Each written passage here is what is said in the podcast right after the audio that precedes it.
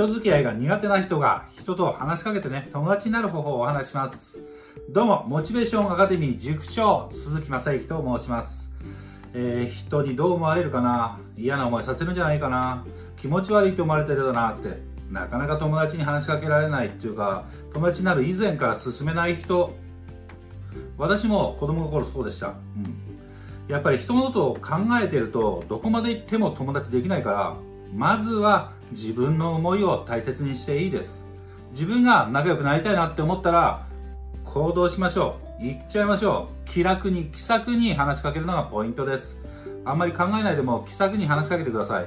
気さくに話しかければ、あとは価値観が合えば楽しく続いていくし、価値観が合わなければ続いていかないし、続いていかないなら行かないでいいんです。気楽に行けばお互い傷つきません。うん、それでやってみましょう。友達作りましょう。頑張りましょう